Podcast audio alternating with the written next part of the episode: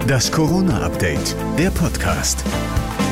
Schönen guten Tag, es ist Mittwoch, der 31. März und hier ist das Corona-Update. Stand der Informationen circa 13 Uhr. Aller Skepsis zum Trotz, die Bundeskanzlerin hat quasi den Ärmel schon hochgekrempelt. Wenn ich dran bin, lasse ich mich impfen, auch mit AstraZeneca. Es geht um die Gefahr sogenannter Hirnvenenthrombosen. Bei 2,7 Millionen Impfungen mit AstraZeneca sind bisher in Deutschland 31 Fälle von solchen Blutgerinnseln bekannt geworden.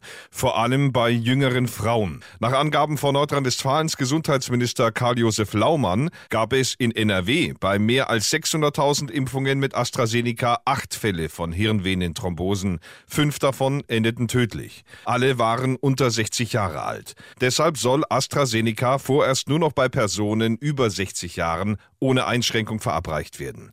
Laumann kündigte eine überraschend flexible Regelung an. Am Samstag kommt nämlich nochmal eine Lieferung von 380.000 Dosen AstraZeneca in Nordrhein-Westfalen an. Und die sollen jetzt zügig an über 60-Jährige verimpft werden. Es wird so laufen, dass wir am Samstag vor Ostern das Terminsystem der beiden KV dafür freischalten. Und dann können die Menschen Termine buchen in den 53 Innenzentren.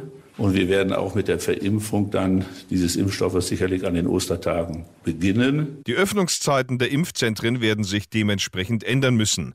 Dem ohnehin schon arg ramponierten Ruf des AstraZeneca-Impfstoffs ist diese neue Wendung nicht dienlich.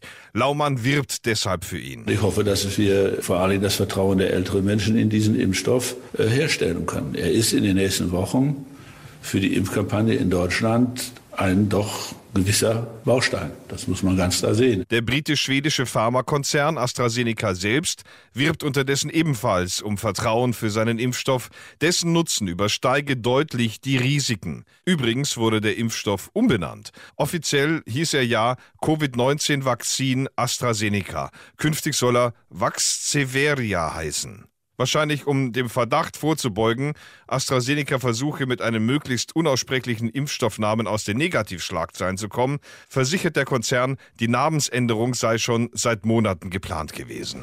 Das war das Corona-Update von Mittwoch, dem 31. März.